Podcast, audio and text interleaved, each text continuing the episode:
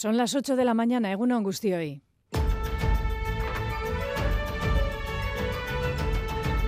Crónica de Euskadi con Aichiber Bilbao. Todos los focos hoy en la pequeña localidad vizcaína de Sucarrieta, Pedernales, donde el Partido Nacionalista Vasco homenajea a su fundador y donde podría darse la foto del día. El Endacari Urcullu quien le va a suceder en la nueva candidatura para las próximas elecciones por el PNV y Manuel Pradales y sobre quien recae la responsabilidad de tal decisión, el presidente de los Yelzales, Andoni Ortuzar. Foto de normalidad sí se da con la que el PNV va a cerrar un fin de semana de alto voltaje y comenzar un proceso de propuesta y diálogo con sus bases de cara a una cita electoral en la que por los movimientos a los que asistimos se juegan mucho. Al margen de anunciar el sustituto en la plancha, Ortúzar ayer quiso agradecer públicamente su compromiso al Leendakari. Han sido casi 12 años de compromiso, de dedicación al gobierno de Euskadi, buscando siempre lo mejor para nuestra ciudadanía y en momentos complicados por crisis económicas, por la pandemia, por los conflictos internacionales y también sociales. Nuestro partido valora muy positivamente su actuación.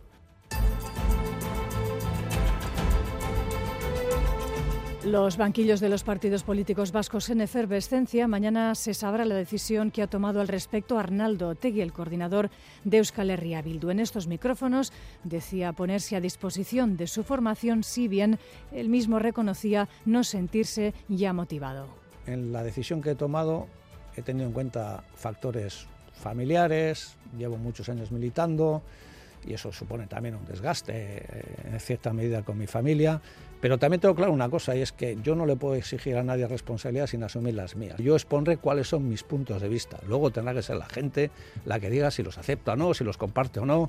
En clave electoral, por cierto, hoy es otra vez día de elecciones municipales en muchos pueblos de Navarra, municipios pequeños y concejos donde el pasado mes de mayo no consiguieron presentar ninguna candidatura para la alcaldía. Y Hoy domingo todavía resuenan los ecos de las manifestaciones que ayer recorrieron las calles de nuestros pueblos y ciudades por la igualdad entre hombres y mujeres y exigiendo el fin de su máxima expresión, la violencia hacia ellas. Aldarrikatzen dugu gizarte honek daukan lakra izugarria. Bizitzeko eskubidea daukagula eta inork ezin gaituela indarkeria zapaldu. Para intentar crear una nueva sociedad igualitaria también en este informativo nos haremos eco de la última hora del conflicto en Gaza. Como saben, ayer por unas horas peligró seriamente el parón en la guerra y el acuerdo humanitario y liberación de prisioneros de ambos bandos. Finalmente, pasada la medianoche, ha sido sí posible el intercambio. Pero atención a que las últimas informaciones apuntan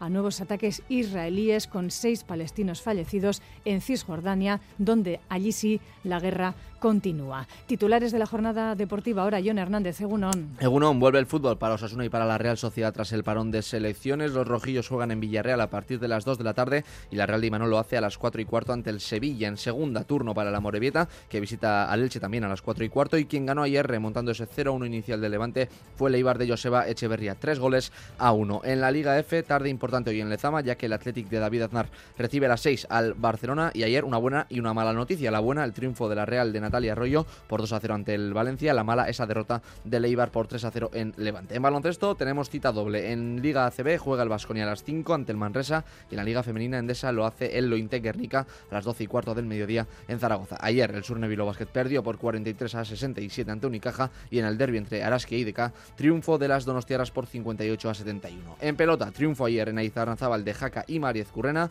victoria por 22 a 7 ante Larrazábal y Aranguren. Hoy es turno para Artola e Imaz que se enfrentarán a Peña y Albisu en Segura. En balomano, después de una semana revuelta en Irún, el Vidasoa vuelve a la competición. Los de Jacobo Cuetara visitan al Cangas a las 5 y media de la tarde en busca de dos puntos más. Y en atletismo, hoy se celebra la edición número 45 de la Maratón de Donosti.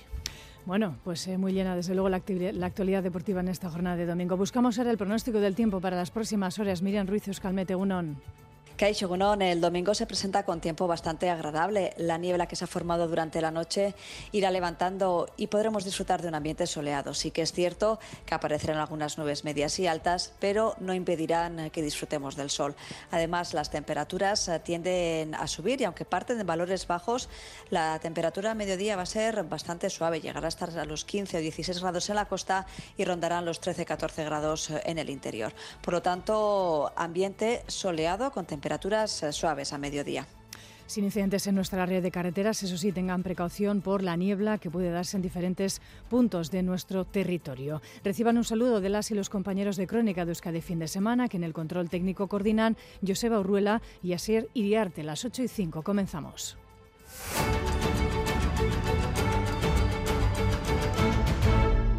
Filtraciones interesadas, como así lo calificaba ayer Andoni Ortúzar, hacían que el Partido Nacionalista Vasco cambiara el guion y si bien se anunciaba silencio hasta el lunes, su presidente tuvo que difundir un vídeo revelando lo único que quedaba por saber en el proceso de elaboración de la plancha electoral para la próxima primavera, que será el vizcaíno Imanol Pradales quien sucederá a Íñigo Urcullu en la candidatura a Lendakaritza. Joana Sánchez. Reunión extraordinaria ayer del Euskadi Burubachar con el objetivo de neutralizar más filtraciones interesadas. Así, el PNV adelantaba el inicio del proceso interno de designación de las candidaturas y daba luz verde al nombramiento de quien sustituirá a Íñigo Urcuyu como candidato al Endacaricha. Será Imanol Pradales. El Euskadi Burubachar, mirando al medio y al largo plazo, considera que es el momento adecuado para desde la más que satisfactoria base que deja el Endacari Urcuyu y su gobierno, abrir el camino a una nueva generación que sea capaz de pilotar las instituciones vascas e impulsar nuestro autogobierno en la próxima década. Esa generación la encarna a la perfección la candidatura que hoy ha propuesto el EBB para la Lendacaricha. Imanol Pradales Gil, en un vídeo dirigido a las bases y colgado también en la web del partido, el presidente Andoni Ortúzar además tuvo palabras de agradecimiento a la dedicación de Íñigo Urcuyu y su legado al frente del gobierno vasco. Han sido casi 12 años de compromiso, de dedicación al gobierno de Euskadi, buscando siempre lo mejor para nuestra ciudadanía y en momentos complicados por crisis económicas, por la pandemia, por los conflictos internacionales y también sociales. Nuestro partido valora muy positivamente su actuación y la alta representación que ha ejercido de nuestro autogobierno. Nuevos retos y nuevos actores para enfrentarlos y Manuel Pradales es el nombre que propone el PNV ya a sus bases. El proceso se cerrará el 20 de enero. El candidato mantiene una larga trayectoria de gestión en varias áreas de la Diputación Foral de Vizcaya, pero para muchos ciudadanos y ciudadanas no es un gran conocido. Su perfil nos lo dibuja Dani Álvarez, director de informativos de Radio Euskadi. Imanol Pradales Gil tiene 47 años. Es vizcaíno de Santurci, aunque reside en la vecina Portugalete y desde el año 2015 forma parte del equipo de la Diputación de Vizcaya, primero con Rementería y ahora con Elisabete Echanove. Tres puestos distintos, siempre ligados al desarrollo económico y las infraestructuras. La realidad es que eh, tenemos un problema en el entorno metropolitano eh, muy importante que es un punto crítico, que es el, puente Ronte. Estaba pilotando proyectos como soterrar la avanzada, remodelar Lemoiz o el túnel subfluvial. Y sobre lo que hoy es una trinchera por la que hay miles de vehículos transitando a cielo abierto, vamos a tener un bulevar en Leyoa de una longitud de Doctor en sociología, Pradales es trilingüe y aunque se ha encargado de puestos de gestión, el PNV siempre ha confiado en él para los procesos de reflexión y pensamiento. De hecho, el pasado sábado intervino en el foro Euskadi Think Next, en el que subrayaban temas que consideran clave para el futuro de su proyecto. Tenemos que prestigiar nuevamente el mundo del trabajo, el mundo de la propia empresa, la empresa no puede ser un campo de batalla. Para Dales es el elegido para iniciar la transición post-Urcuyu tras 12 años de una forma de hacer que no parece estar demasiado alejada de su sucesor. De hecho, Urcuyu fue su profesor en quinto y en sexto y luego uno de los que le animó a entrar en política. Transición generacional, pero conexión personal. La noticia era la reunión Zapatero-Urcuyu. Urcuyu incidía en que el pacto, sobre todo, daba tiempo. Esta era su voz en 2011, porque también fue comentarista de la actualidad en Boulevard, aquí en Radio Euskadi. La próxima vez que vuelva a este estudio ya será como candidato al Endacari del PNV. Lo decíamos hoy, la foto va a estar en su carreta, donde en el homenaje a Sabino Arana podría darse la presentación oficial o el arrope del Partido Nacionalista Vasco a Manuel Pradales. Y eso sí, será seguro, porque así está anunciado, va a ser la primera foto de Iñigo Urcullu tras conocerse su relevo al frente de la candidatura y el chale a las elecciones al Parlamento Vasco. Otro anuncio también esperado en otra familia política en Euskadi. Euskal Herria Bildu va a celebrar mañana su besa política y allí Arnaldo Tegui llevará su ya meditada decisión de si él se postula para el Endacari por su formación. Nada puede darse por seguro, eso lo hemos visto estas últimas horas, pero hace una semana en estos mismos micrófonos ya daba a entender que será un no. Xavi Segovia.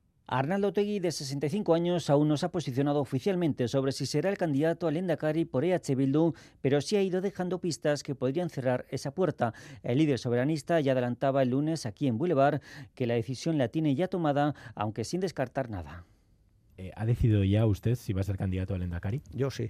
¿Lo ha decidido? Sí. Yo llevo años diciendo, no me preocupa esto de ser Lendakari. Si lo tengo que ser, lo seré porque me lo dice la gente y la gente cree que soy el mejor. Su familia, su larga trayectoria política o su desgaste podrían decantar la decisión por el no optar a Jurianía y otorgar esa responsabilidad a alguien del banquillo que asegura tiene Bildu. En la decisión que he tomado he tenido en cuenta factores familiares, llevo muchos años militando y eso supone también un desgaste eh, en cierta medida con mi familia. Pero también tengo claro una cosa, y es que yo no le puedo exigir a nadie responsabilidad sin asumir las mías. Yo expondré cuáles son mis puntos de vista. Luego tendrá que ser la gente la que diga si los acepta o no, si los comparte o no. Mañana se abordará este asunto en la mesa política de la coalición, donde Otegui trasladará su decisión, que podría ser continuar en la dirección de Bildu. El histórico líder de la izquierda Berchale fue candidato al Endacari en 1998 y 2001. En otras dos ocasiones, en 2016 y 2020, la justicia frenaba esa posibilidad por casos como Batera Une. Ante la más que probable renuncia de Otegui, una mujer podría ser la que tome ese testigo. Entre los nombres que más suenan, Ollana Echevarrieta y Nerea Cortajarena. A la espera del cierre de este proceso en Euskal Herria Bildu sigue sin aclararse también si Miren Gorrochategui será la única candidata del espacio político morado en Euskadi, de la órbita de Podemos. Nuevas caras en los carteles electorales. Podría darse el caso de que de los cinco grandes partidos vascos solo repitieran en los carteles Andueza y Gorrochategui. Y un último movimiento. José Antonio Santano va a dejar la alcaldía de Irún tras 20 años para ser el número dos en el Ministerio de Transportes. Begoña Dorronsoro. El alcalde de Irún deja el ayuntamiento después de 21 años al frente del consistorio y lo hace para formar parte del equipo del recién nombrado ministro de Transportes, Oscar Puente, con quien mantiene una buena relación. Será su número dos, el nuevo secretario de Estado de este ministerio. Allí Santano trabajará cuestiones como el transporte por ferrocarril, una materia que Santano conoce bien y que en estos años al frente de la alcaldía le ha llevado a mantener una relación estrecha con el Ministerio de Transportes, dadas las gestiones realizadas para el inicio de las obras de adaptación de las instalaciones ferroviarias al tren de alta velocidad, así como para la integración urbana del ferrocarril. En cuanto a quién sustituirá a Santano, el nombre que más suena en este momento es el de Cristina Laborda, de 43 años. Es la segunda teniente de alcalde y delegada de Servicios Sociales, Policía Local e Igualdad, y con ella el Partido Socialista apostaría por un perfil más joven y en femenino. Y hoy es otra vez día de elecciones municipales en muchos pueblos de Navarra. Deben acudir de nuevo a las urnas porque el pasado mes de mayo no consiguieron presentar ninguna alcaldía, candidatura para la alcaldía. Son pueblos pequeños en los que nadie quiere ser alcalde o alcaldesa. En total, 30 municipios y 39 concejos llamados nuevamente a las urnas. Ollana Arangoa. Son pueblos pequeños, la mayoría no llega a 300 habitantes. Cada vez cuesta más el relevo en la alcaldía. No creo que sea un marrón, pero es verdad que sí que necesita de mucha dedicación, de muchas horas. Él es una Irigaray, tiene 23 años y ha dado un paso al frente para ser alcalde de Auritzburguete junto a otros dos jóvenes del pueblo. Que al final es responsabilidad nuestra estar en los ayuntamientos, en los concejos, para que la vida de las personas que vivimos durante todo el año sea una vida digna. En el valle de Valdizarbe Irapu, un pueblo de apenas 56 habitantes. Tras la amenaza en mayo de una candidatura ajena a la localidad, dos mujeres liderarán el ayuntamiento, Sara Alcalde y María José Goñi. Al final nos hemos animado porque alguien tiene que ser. Nos sentimos apoyadas. Creo que la gente del pueblo nos va a apoyar y las dudas que tengamos van a estar ahí. Pero en ocho localidades tampoco esta vez habrá elecciones porque nadie quiere ser alcalde. Es el caso de Lezaun en Tierra Estella. El gobierno tendrá que nombrar una gestora. Hasta entonces seguirá el alcalde en funciones, Miquel Echeveste, que piensa que todo el mundo debería pasar alguna vez por su ayuntamiento. Que debería ser rotatorio para que todos vieran lo que es estar en un ayuntamiento y a la hora de hablar o criticar hacerlo con otro prisma. En 13 localidades, Escaños en Blanco se presenta con gente ajena al pueblo. En cuatro, Atez, Urroz de Sant Esteban, Muruzabal y Areso, es la única candidatura. Crónica de Euskadi con Aichiber Bilbao. Miramos ahora el conflicto en Gaza porque la tregua temporal estuvo ayer en riesgo. Los términos del acuerdo entre las partes no se cumplieron en tiempo y forma. Pasada ya esta medianoche se ha producido finalmente la esperada liberación de prisioneros. Miquel estará Egunon. Egunon. ¿Qué es lo que ocurrió en estas últimas horas, ayer? Bueno, pues justo en el momento en el cual estaba previsto que comenzara ese segundo intercambio, eh, a media tarde, jamás eh, anunció que retrasaba la entrega porque Israel no cumplía lo acordado eh, en el pacto. Según los islamistas, había dos problemas. El primero, que no llegaron los camiones con ayuda pactados al norte de Gaza, que es la zona más castigada. Y el segundo de los problemas es que eh, Israel no había liberado en la primera jornada a los prisioneros con más antigüedad en la cárcel, tal y como se había acordado. Por eso había decidido retrasar la entrega de los rehenes. Eh, Israel respondió de manera inmediata con un ultimátum. Dijo que si para la medianoche noche no se realizaba el intercambio, ellos iban a retomar los bombardeos y la, y la actividad, eh, digamos, de la operación por tierra en, en, Gaza y finalmente pues Qatar tuvo que trabajar de urgencia contra el reloj. Hay que recordar que los cataríes tienen un equipo en, en Israel para seguir la, la evolución de, de, de, esta negociación sobre el terreno y fueron ellos los que anunciaron que, que se habían conseguido superar todos los problemas, que la tregua seguía viva, que se mantenía el alto el fuego y sobre todo que a lo largo de la noche íbamos a vivir ese segundo canje de rehenes por prisioneros y así ha sido.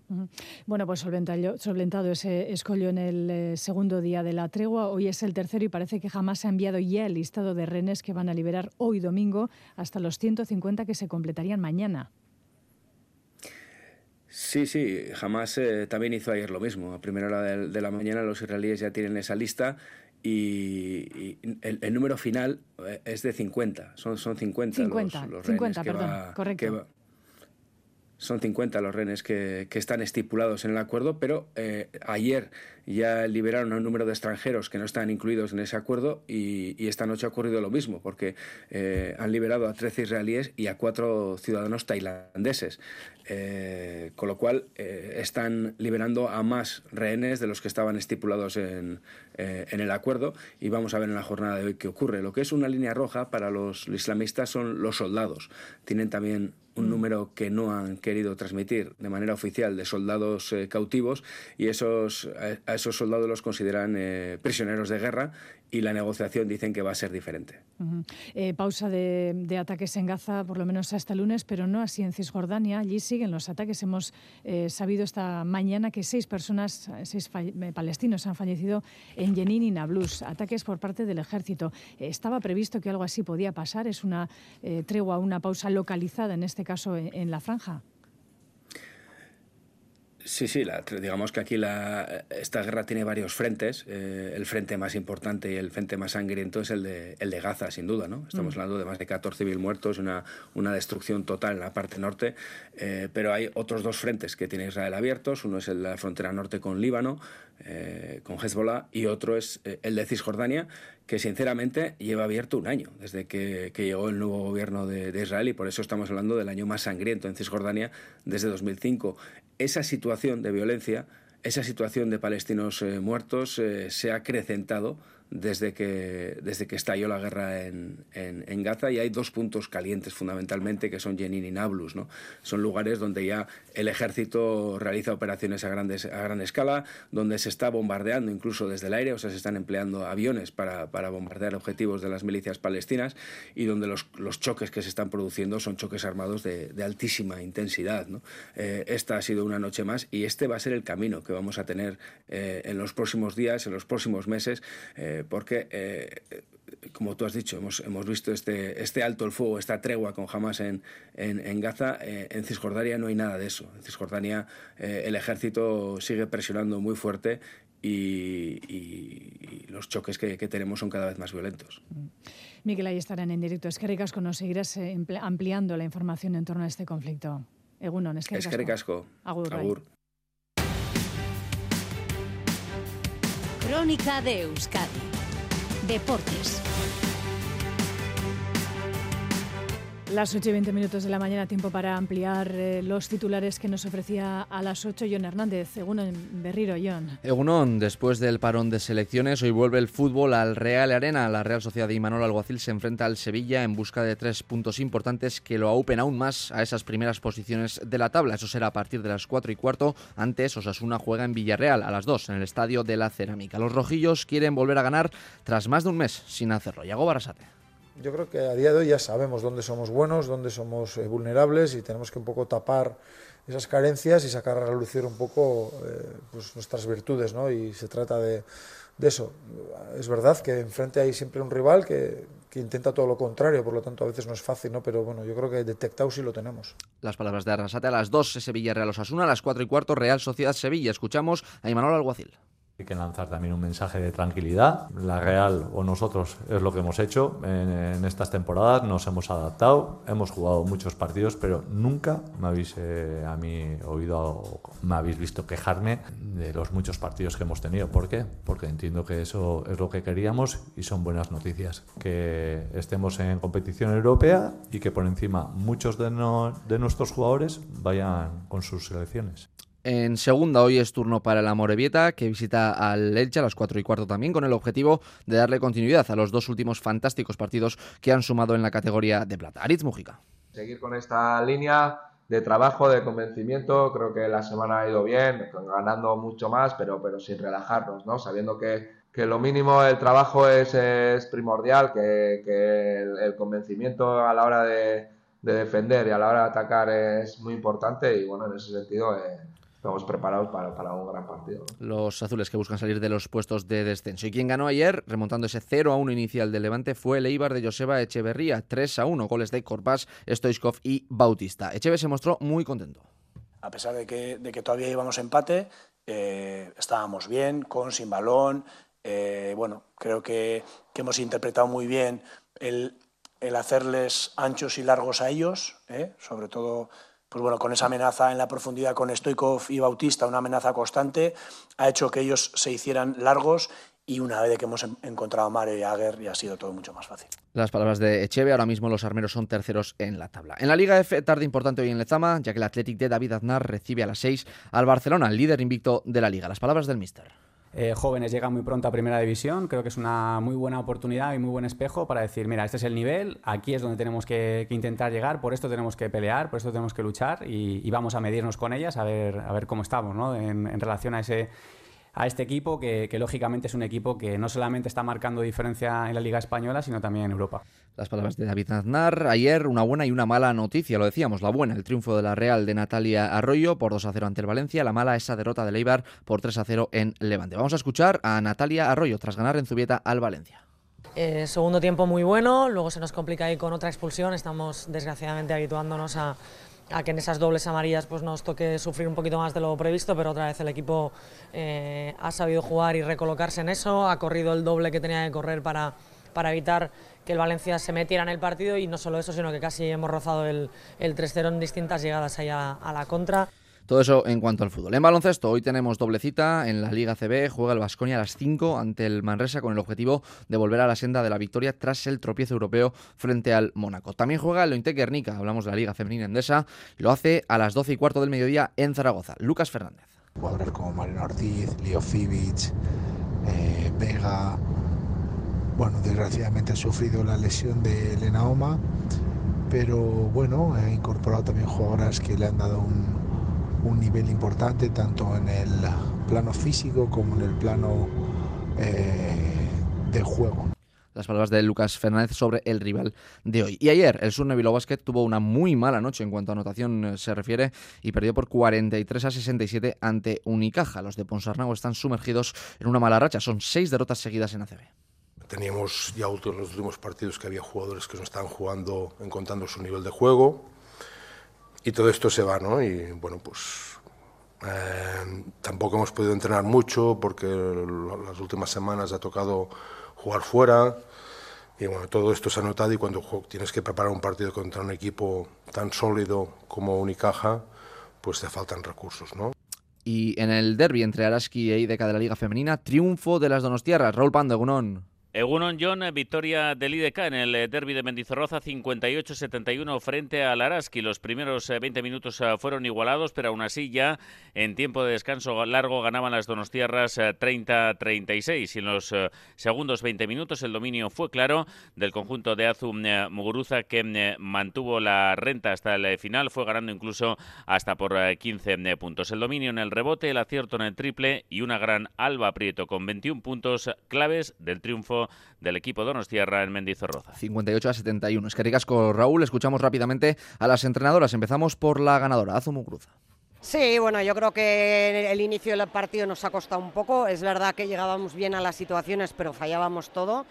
Y ellas, pues en cambio, han estado mucho más acertadas, ¿no? Pero en el momento que el equipo se ha sentado, ha encontrado su sitio en el campo y las las formas de anotar más fácil, pues creo que poco a poco les hemos ido recortando la diferencia y es verdad que en el tercer cuarto pues hemos salido al revés, mejor nosotras y ahí hemos conseguido una brecha que realmente luego a ellas se les ha hecho muy difícil remontarnos. Está claro que no fue el día del Araski de Made Urieta, la escuchamos.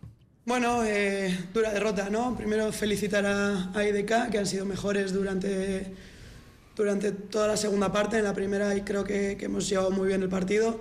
Eh, creeríamos la victoria, era un día especial para nosotras, con, toda nuestra cantera en la grada, con, toda nuestra afición, con el pabellón prácticamente lleno y, no les hemos podido regalar la victoria y tampoco un buen partido las palabras de Made Urita. En pelota, triunfo ayer en Aizarnazábal de Jaca y María Ezcurrena. Victoria por 22 a 7 ante Larzábal y Aranguren en una tarde plácida para ellos. Miguel Bilbao, Egunon. En John, el día de la presentación, la combinación Jaca Currena se presentaba como una de las candidatas a hacer algo importante. Ayer demostraron esa condición con una victoria sin fisuras. Dominó Currena, que sacó a relucir su derecha, y Jaca aprovechó ese dominio para engordar su arsenal rematador. Hasta 13 tantos se apuntó el de Lizarza. Jaca Currena formaron en 2021, no pasaron el primer corte por entonces. Este año apuntan a metas muy ambiciosas en el 2021 no hubo combinación. John se jodió la mano totalmente en, la primera jornada y, pasó todo el campeonato con, con, mal de manos. ¿no? Entonces yo creo que no es una referencia válida eh, y creo que no nos tenemos que mirar en aquel espejo. Creo que tenemos que, sumar como hemos sumado hoy, eh, intentar ayudarnos en en todo momento, en los momentos buenos, en los momentos malos que, habrá y, lo dicho, sumar como pareja y, ir partido a partido. El partido de ayer ya nacía desnivelado con la baja de Lasso. La empresa era complicada para la Razabal y Aranguren. Ayer el delantero de Alavés estuvo inactivo y el Zagreb de Aguinaga tuvo que emplearse a fondo para defender la pegada de John Currena, a la que entregaba Aranguren aparecía Jaca. Sí, eh, nos han dominado, ellos, a mí me han tenido ahí atrás. Eh, bueno, creo que he intentado trabajar, pero bueno, al final eh, las oportunidades que hemos tenido nosotros tampoco hemos aprovechado, o sea que ahí está el resultado. Me ha costado quitarme un poquito de atrás, pero bueno, al final nos han hecho, me han hecho trabajar mucho y bueno, 22-7, a casa enfado, pero bueno, nada, levantar la cabeza. Y bueno, al final creo que es muy importante hacer pareja o no sé, por lo menos competir juntos hoy.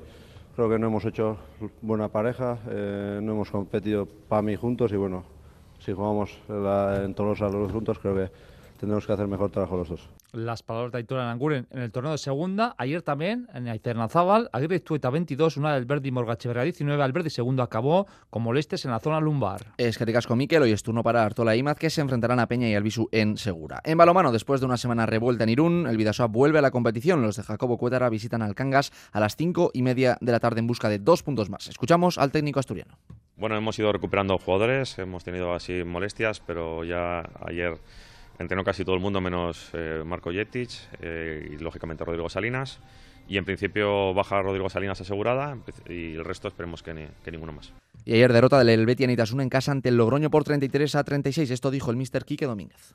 No conseguíamos poner nosotros el ritmo. Es verdad que nuestro contraataque ha funcionado, es verdad que nuestro ataque ha tenido muchos minutos que ha funcionado, pero atrás nos costaba mucho. ¿no? Con lo cual, en el momento que hemos cometido tanto en la primera parte como en la segunda hemos cometido dos o tres errores en, en ataque o su portero ha estado más acertado. Eh, bueno, ha abierto ahí esa pequeña diferencia que en la primera parte hemos sido capaces de, de igualar, pero en la segunda ya no, ¿no? Por lo demás, Íñigo Martínez de Albornoz ha logrado la medalla de plata en la Copa del Mundo en Val Thorens. Lo escuchamos. Pues nada, sí, ha sido la primera carrera de la temporada, eh, Copa del Mundo en Val Thorens, un día muy muy frío, con mucha nieve y nada, venía con muchas ganas, me venía notando bien en los entrenos antes de la carrera y nada, al final el objetivo era pasar a la final y así ha sido, he conseguido pasar eh, bastante cómodo y nada, he podido disputarla incluso y al final acabo Y hablando de atletismo, y se celebra la edición número 45 de la Maratón de Donosti. Nada más por nuestra parte, quiero arte, agur.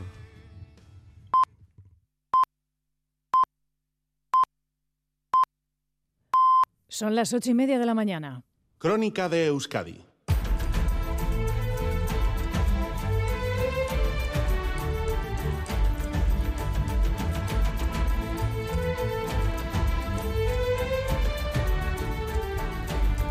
Gracias por continuar en la sintonía de Radio Euskadi y Radio Vitoria. Tiempo ahora para actualizar la información meteorológica para las próximas horas. Saludamos en Euskalmed a Miriam Ruiz. Egunon, Miriam. Hola, Egunon. ¿Qué tiempo nos va a acompañar hoy domingo?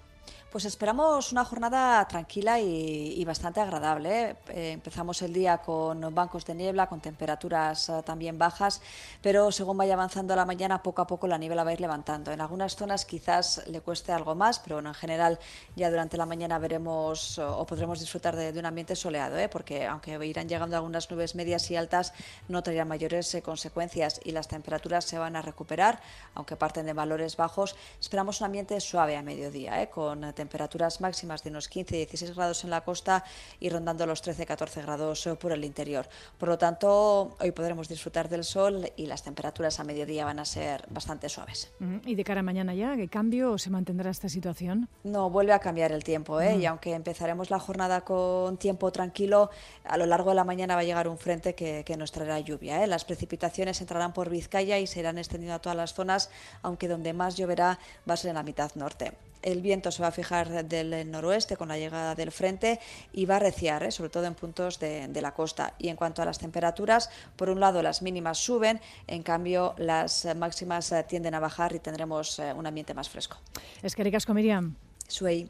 Tenemos ahora mismo en nuestras capitales 7 grados en Bilbao, 5 en Donostia, 3 comparten Vitoria-Gasteiz y Bayona y un gradito en Iruña.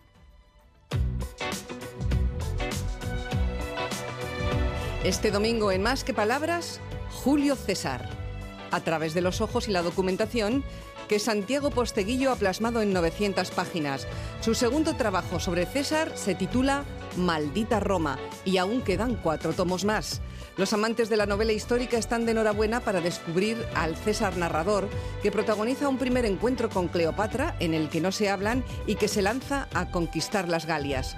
Posteguillo describe a su protagonista como alguien coherente, un hombre que sucumbió a manos de aquellos que obtuvieron su perdón. Este domingo, más que palabras, con Almudena Cacho, a las 9 de la mañana en Radio Euskadi.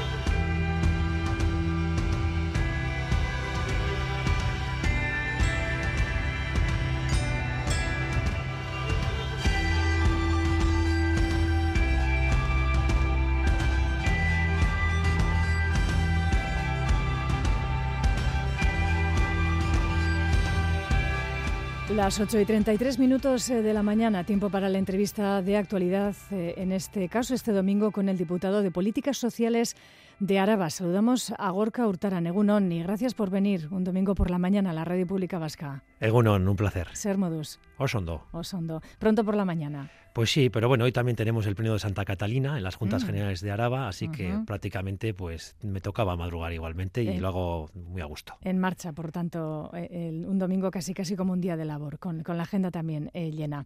Eh, señor Hurtaran, tengo que comenzar por preguntarle por la por la actualidad, por los últimos acontecimientos en el seno de, su partido, en este caso. El, el Endacari Iñigo Urcullu no va a repetir como candidato a las próximas elecciones autonómicas. Una, es una de las noticias de las últimas horas. El Partido Nacionalista ha optado por otro nombre, por otra persona para liderar esa plancha, un relevo un tanto, eh, bueno, imprevisto para muchos, agitado. Y permíteme que le haga la, pregunta. Eh, a muchos nos ha traído a la cabeza el suyo mismo, el relevo al frente de Gorka Hortarán, de la alcaldía eh, de Gasteiz, en los prolegómenos de las elecciones municipales de este pasado año. Bueno, yo, yo, creo que hay que vivirlo con, mayor naturalidad, ¿no? Y muchas veces quizás la percepción social que se tienen de estos procesos pues es muy diferente a lo que realmente ocurre, ¿no? En un proceso que es eh, consensuado, que es analizado, que es acordado y mm. que además es lógico, ¿no? Yo creo que lo ha dicho muy bien el presidente de Euskadi Buru es un cambio de generación.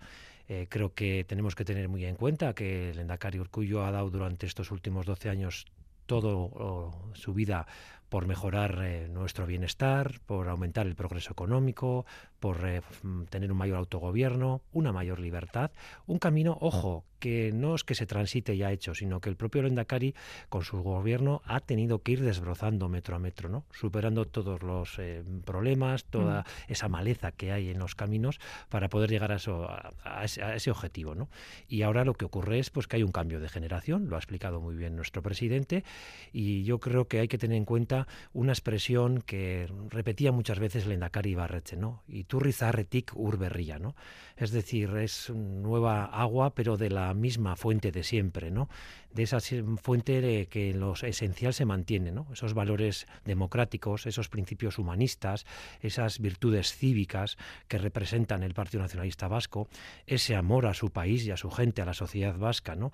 Eh, pues yo creo que están muy presentes tanto en Niño Urcuyo como en Imalol Paradales y creo que hay que vivir pues este proceso pues eh, con la naturalidad que supone el paso de la vida y que hay que eh, bueno pues dar paso a las nuevas generaciones.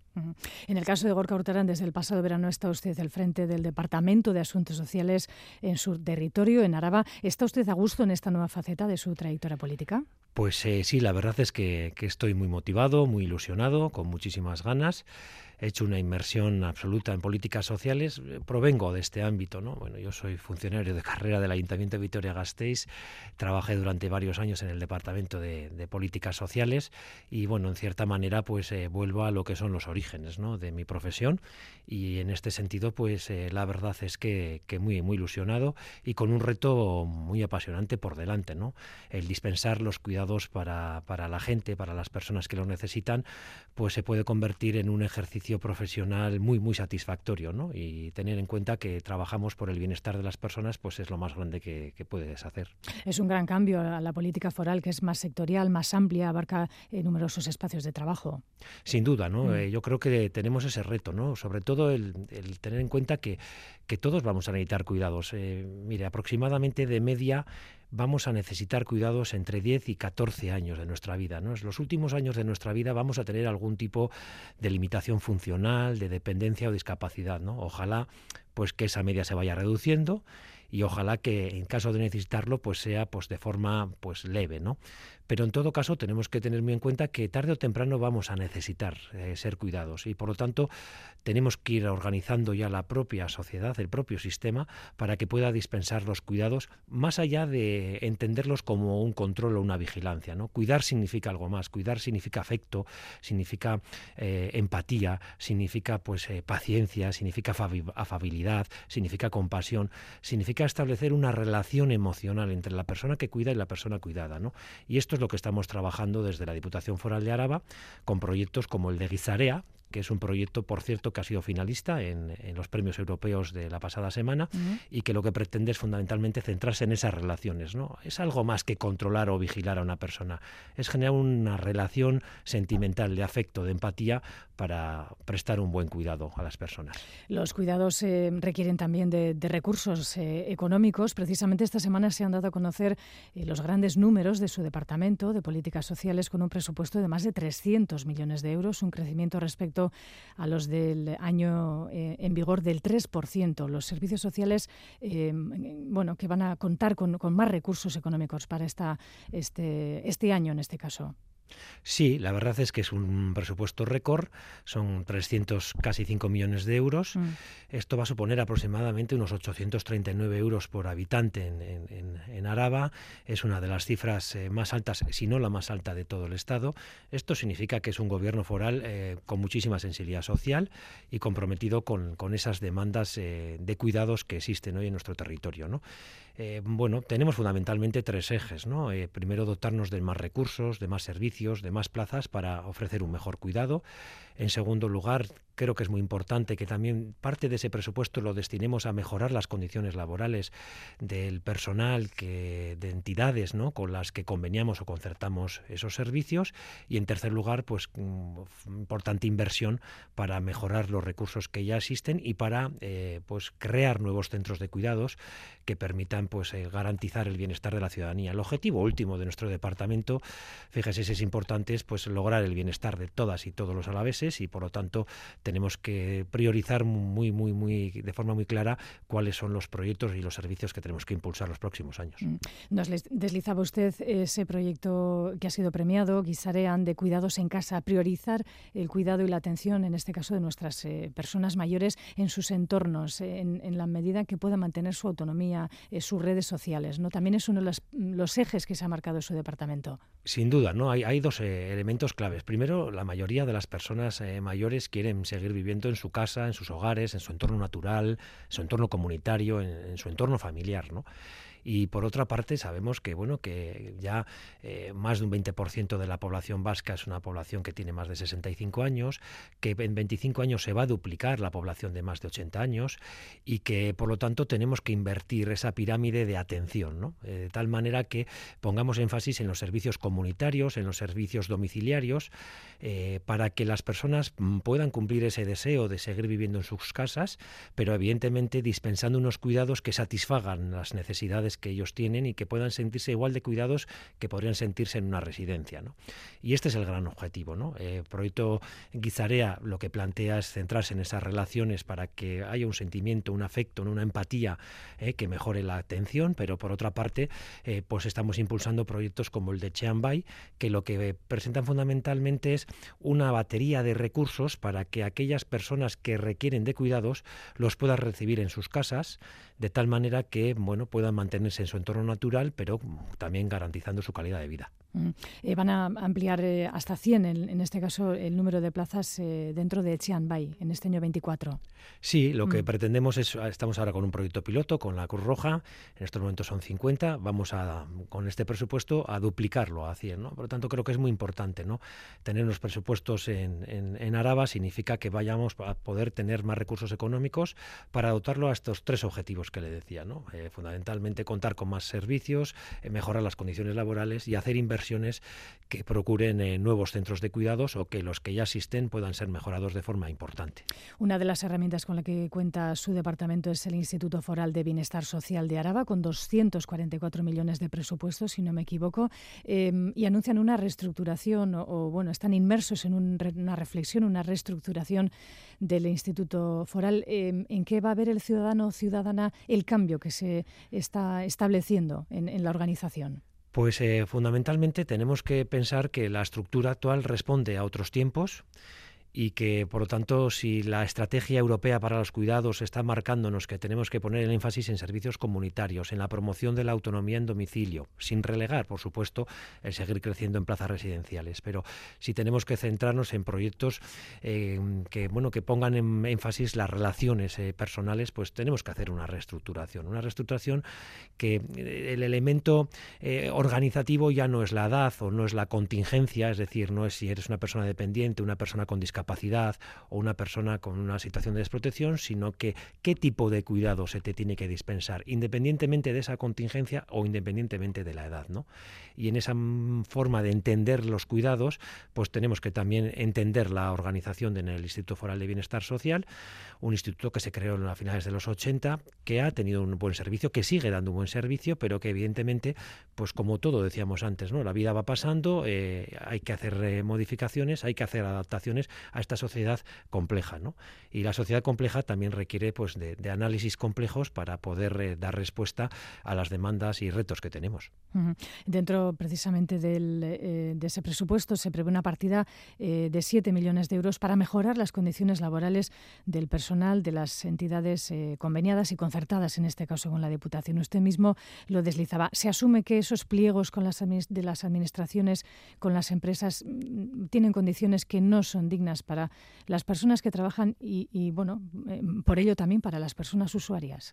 Bueno, esto es un fenómeno que se produce en toda Europa, ¿no? Y de hecho, la propia estrategia europea para los cuidados o incluso los principios europeos de los derechos sociales marcan también como reto para todos los países europeos el mejorar las condiciones laborales. ¿no? Es cierto que en los últimos años se han dado avances, se han ido firmando nuevos convenios colectivos en intervención social, próximamente en el área de la discapacidad, eh, van mejorando en el servicio de domicilio. Es importante que esto lo tengamos en cuenta y por eso pues tenemos que destinar esos recursos. ¿no?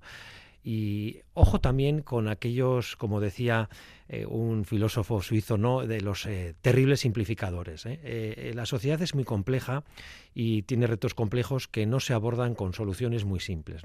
Aquellos que quieren aprovechar este momento o esa frustración que puede existir en este sector o que puede existir en la sociedad en general, porque es cada vez más compleja, sujeta a muchos avatares, con soluciones muy simples, muy simplistas, pues tampoco están dando claves que puedan solucionar los problemas. Por lo tanto, mm, quiero trasladar con este mensaje que no todo puede ser público, que no todo es en base a tener a destinar más recursos, porque muchas veces hay muchísimas más dificultades por detrás. Pero eso no quita para que seamos conscientes de que evidentemente hay que mejorar eh, estas condiciones y de que vamos a hacer un esfuerzo importante en la Diputación Foral de Araba para que así sea. Y hay ya eh, mesas abiertas, eh, negociaciones que se han retomado. ¿Se va a poder poner fin a la conflictividad en estos meses pasados? Bueno, especialmente hay un sector que, creo que necesita de, un acuerdo, ¿no? que es el de las residencias privadas en Araba. ¿no? En Araba tenemos una situación muy singular. Primero porque aproximadamente el 40% de las plazas de cuidados pues son de titularidad pública, eh, gestionados directamente por el Instituto Foral de Bienestar Social, que depende de la Diputación. Luego tenemos plazas concertadas, pero luego dentro de lo que es el ámbito privado, que sería la tercera pata, pues es muy heterogéneo. ¿no? Hay em, residencias eh, grandes, hay residencias pequeñas, hay residencias ubicadas en las zonas urbanas, otras en las zonas rurales, eh, hay modelos de negocio muy diferentes, de grandes empresas o de pequeñas empresas familiares, mm, hay diferentes condiciones laborales, es decir, que es muy complejo, pero general, el problema que tenemos en Araba fundamentalmente es que eh, para las residencias privadas que no tienen eh, convenio colectivo propio están sujetos al convenio estatal. Y eso no puede ser, porque el convenio estatal evidentemente presenta unas condiciones que son claramente mejorables. Y yo lo que he tratado de, tanto con la parte social, con la, con la patronal, pues de intentar buscar puntos de entendimiento, puntos de acuerdo, para que podamos firmar un convenio colectivo a nivel territorial, a nivel de Araba, y que esto pueda suponer pues una mejora de las condiciones laborales del personal, pero también pueda suponer una garantía de que los cuidados se ofrecen con los estándares de calidad que se requieren. ¿no? Eh, va a haber un aumento en el número de las eh, plazas residenciales para personas mayores eh, a concertar con otros centros. También lo han avanzado en esa comparecencia de, detalle de los presupuestos del ejercicio.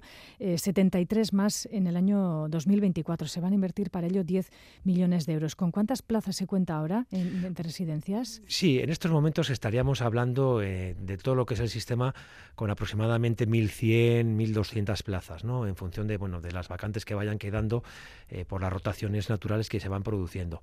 Bueno, eh, evidentemente son pasos adelante, tenemos que seguir abordando eh, este segundo acuerdo marco. Es muy importante, es muy importante no solo en términos cuantitativos, porque los, nos va a permitir pues poder concertar hasta 230 plazas, ¿verdad? Sino que, por otra parte, establece unas condiciones tanto en ratios de profesionales como en horas de atención a las personas usuarias que bueno que mejoran en mucho las condiciones establecidas en el convenio estatal y que mejoran por lo tanto tanto las condiciones laborales como la calidad de la atención yo creo que el sistema vasco de servicios sociales establece que eh, el sistema público de servicios sociales está conformado por aquellas eh, plazas de gestión directa pero también aquellas concertadas bien con el tercer sector bien con entidades privadas y por lo tanto todo esto es un sistema público que lo que hace es mejorar los eh, estándares de, de atención de calidad de atención y por otra parte de las condiciones laborales. Mm. En este caso, Araba, su departamento hace una apuesta por el modelo Arabarren y nos, nos, va a explicar en qué consiste, pero es algo así como una concertación, un modelo público social. Sí, efectivamente. Mm. Al final, la propia ley de servicios sociales establece entre sus principios de actuación eh, la necesaria coordinación y colaboración interinstitucional, pero ojo, también lo dice con el tercer sector, ¿no? Y también eh, lo que plantea la propia Ley de Servicios Sociales es que hay que promover la colaboración con la iniciativa social.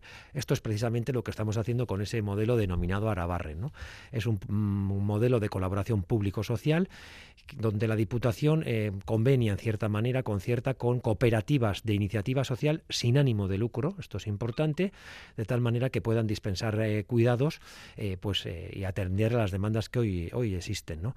Creo que es una fórmula adecuada, creo que es una tercera vía que eh, ya estamos explorando con esta nueva residencia Arabarren que existe en Gasteiz, con una nueva residencia que vamos a eh, crear esta legislatura en el barrio de Salburúa, en Vitoria-Gasteiz, para que, bueno, a través de esa colaboración público-social podamos ir dispensando los cuidados que necesita la población. ¿no? Es una colaboración entre, como digo yo, entre la administración pública y la las cooperativas de iniciativa social sin ánimo de lucro, que por cierto, como digo, eh, también es una fórmula que promueve eh, la propia ley de servicios sociales. Mm.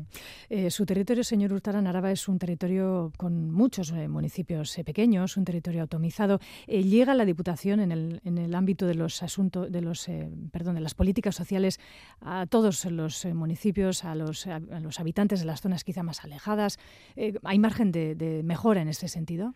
Seguramente, margen de mejora siempre lo hay, ¿no? Eso lo, evidentemente creo que es algo que también eh, nos tenemos que, poner como objetivo, ¿no? Las personas que tenemos algún tipo de responsabilidad política, ¿no? En todo caso, procuramos llegar a todos los lugares y sobre todo hacemos un esfuerzo importante desde la Diputación, ¿no? Aparte de, bueno, de la financiación incondicionada que los eh, municipios a la vez se reciben a través del FOFEL, pues la Diputación, eh, bueno, incorpora una financiación adicional para poder financiar recursos que siendo de competencia municipal, municipal perdón, pues que recae su financiación en la Diputación, ¿no? Para que haya servicios sociales de base en todas las cuadrillas y municipios del territorio histórico, para que podamos tener centros rurales de atención diurna, para que podamos dispensar viviendas comunitarias, que dentro de lo que es el decreto de cartera son servicios de competencia municipal, pero que habida cuenta de, como usted bien ha dicho, es un territorio atomizado, es un territorio donde los municipios son pequeños y la capacidad económica de ellos pues es limitada, la Diputación hace ese esfuerzo adicional también en estos presupuestos para que podamos dispensar esos servicios y podamos atender de la mejor manera posible a las personas que están en el territorio. ¿no? Seguro que hay margen de mejora mm, y que vamos a seguir trabajando porque así sea. Desde Caritas Araba hace unos meses sus eh, responsables advertían eh, de un aumento en materia de desigualdad en el, en el territorio. En Gasteiz, por ejemplo, decía su secretario general, pues ha notado un aumento en el número de familias eh, que ellos acompañan. ¿Cuáles son los recursos de los que dispone la Diputación para hacer frente a la, a la desigualdad? al número de familias que pueden estar cerca de, la exclusión social? Bueno, eh, ahí tenemos un reto importante, ¿no? Sobre todo nosotros tenemos que centrarnos en lo que puede ser dispensar centros de día, centros de noche, centros residenciales para atender la exclusión social, perdón, y este es un elemento que, tenemos que, seguir trabajando en, en, Araba. ¿no? Quizás aquí tenemos una, una cuenta pendiente, para poder eh, dispensar más plazas y más recursos para la, exclusión. De hecho, en este presupuesto para el año que viene, pues tenemos previsto crear un centro residencial para la exclusión, crear un centro de día también para la exclusión y crear eh, un modelo housing first, es decir, que a todas esas personas que se encuentran en calle lo primero que se les ofrece es una vivienda y a través de esa vivienda poder seguir haciendo un itinerario mucho más eficiente para su inclusión social completa. ¿no? En total, bueno, son 26 nuevas plazas que queremos impulsar durante los próximos años. En materia económica, quizás esto depende más del propio gobierno vasco, de la renta de garantía de ingresos, mm. de las ayudas de emergencia social. Bueno, eh, en Euskadi contamos con un nivel de protección social importante y contamos también con un sistema de renta de garantías que lo que pretende fundamentalmente es reducir esas desigualdades que existen hoy en día y que nadie se quede atrás. Mm. Ayer, eh, señor Urtarán, eh, fue el Día Internacional contra la Violencia Ejercida hacia las Mujeres y precisamente en Araba se acaba de abrir un segundo centro de acogida de media estancia, le llaman, para mujeres víctimas de violencia y también sus familias si fuera eh, necesario. Y antes de fin de año también van a poner en marcha un, un centro de crisis, le han llamado. Sí, este es uno de los grandes retos que tenemos. ¿no? Eh, la violencia de género coarta y limita de forma importante la libertad y la igualdad, esos valores democráticos de los que hablábamos antes. ¿no? La libertad, la igualdad, eh, bueno, la, solidaridad, la tolerancia. ¿no? Las relaciones entre hombres y mujeres deben basarse siempre, siempre, siempre en el respeto a los derechos humanos. Esto es un elemento clave, fundamental. ¿no? La violencia de género pues, pues, pues dinamita todos estos principios y valores humanos y democráticos eh, y, de bienestar. ¿no? Lo tanto tenemos que ser absolutamente tajantes, ¿eh? Eh, tolerancia cero ante cualquier actitud, ante cualquier comportamiento eh, machista. Fíjese, en, Araba atendemos aproximadamente a 1.400 mujeres en el servicio EGOA, que es el servicio de apoyo psicológico y apoyo jurídico para las mujeres que sufren violencia de género. tenemos diferentes centros de acogida inmediata, centros de, media estancia, como el reciente que hemos inaugurado hace, hace apenas un mes, para tres unidades familiares, y en las próximas semanas vamos a inaugurar, como bien ha dicho usted, el centro de crisis. El centro de crisis fundamentalmente se centra para atender la violencia sexual, eh, que también, por cierto, es una de las eh, grandes eh, dimensiones de la violencia de género. Y en este sentido, pues vamos a dotarnos de más recursos para luchar contra, contra, esa, contra esa violencia de género que impide, que limita, que coarta la libertad y la igualdad, que son valores democráticos fundamentales para las mujeres y, por tanto, el bienestar y, la solidaridad necesaria que tenemos que impulsar entre todas las personas.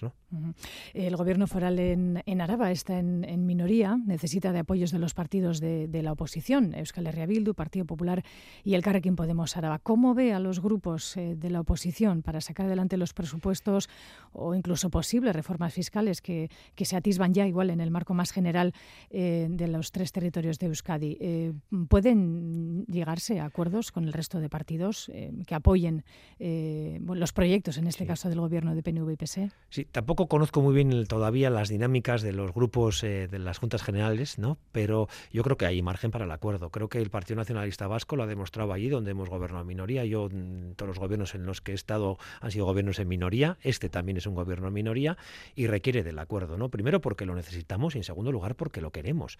Creo que tenemos que ser muy conscientes que la sociedad vasca es una sociedad, como decía antes, compleja. Ojo con los terribles simplificadores, aquellos que a que pretenden dar soluciones simples a una sociedad compleja, pero evidentemente el acuerdo político creo que es importante, ¿no? El acuerdo político que permita las cuentas. ¿no? Bueno, el Partido Nacionalista Vasco ha demostrado su voluntad y su capacidad negociadora en numerosas ocasiones y estamos dispuestos a acordar con, el resto de, formaciones políticas. Ojalá haya un acuerdo en Araba, eh, ojalá tengamos presupuestos en 2024 porque eso sin duda va a suponer que vamos a disponer de más recursos para seguir eh, bueno, mejorando nuestro bienestar, mejorando nuestro progreso económico y mejorando nuestro autogobierno. Mm. Y ya para finalizar en la política autonómica, este año toca elecciones al Parlamento Vasco. ¿Cómo ve el panorama político? Ya no en su partido, ya lo hemos abordado, sino cómo está el clima político eh, a su juicio, señor Hurtarán.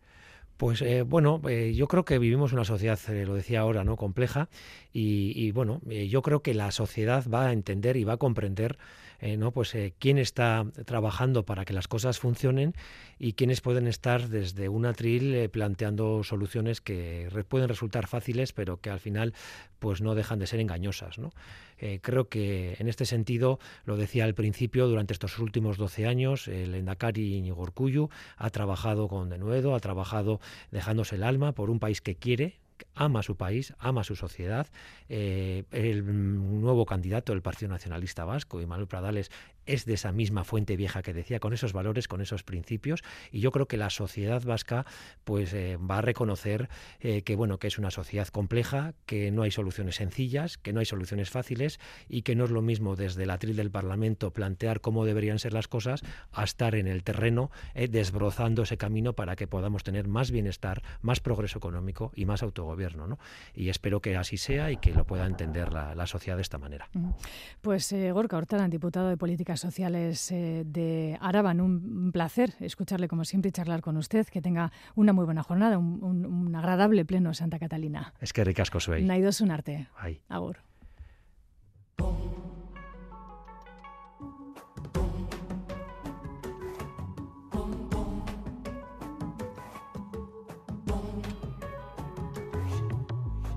Nos despedimos con música, es la de la gaditana Niña Pastori que se llevaba un gramófono a mejor álbum de música flamenca por Camino en la última entrega anual de los Latin Grammy. Hoy actúa en el Palacio Escalduna en Bilbao a partir de las 8 de la noche para interpretar este último trabajo en el que hay temas como este que escuchamos, Pon que dale.